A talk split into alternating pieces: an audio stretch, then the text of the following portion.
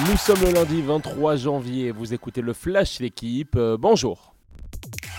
Les honneurs dimanche pour Vierzon, les pensionnaires de 4ème division se hissent pour la première fois de leur histoire en 8ème de finale de la Coupe de France. Les Vierzonais ont dominé le Puy-en-Velay, formation de N1 3ème division.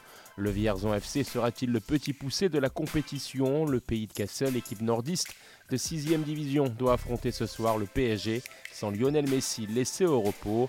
Dans les autres résultats, logiques respectés pour les clubs pro, Annecy, Lens, Lille, Auxerre ou encore Nantes, tenant du titre, passent le cap des 16e.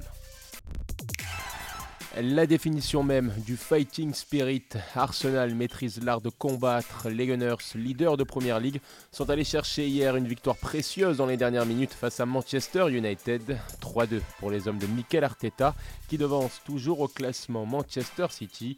Les Citizens avaient pourtant juste avant fait le job en dominant Wolverhampton 3-0 grâce à un triplé d'Erling Haaland, 25 buts en 19 matchs pour le Norvégien. Arsenal premier avec 5 points d'avance sur City et un match en retard à disputer. Le début d'une nouvelle aventure, celle des matchs décisifs. Les handballeurs français, déjà qualifiés pour les quarts de finale du mondial, ont fini le tour principal à la première place de leur poule, a vaincu avec une dernière victoire hier face à l'Espagne. Les Bleus affronteront mercredi la Norvège ou l'Allemagne. La France, championne olympique en titre.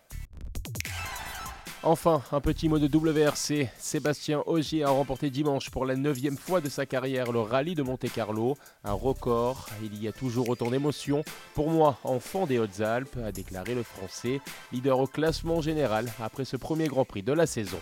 Merci d'avoir écouté le Flash d'équipe. Bonne journée.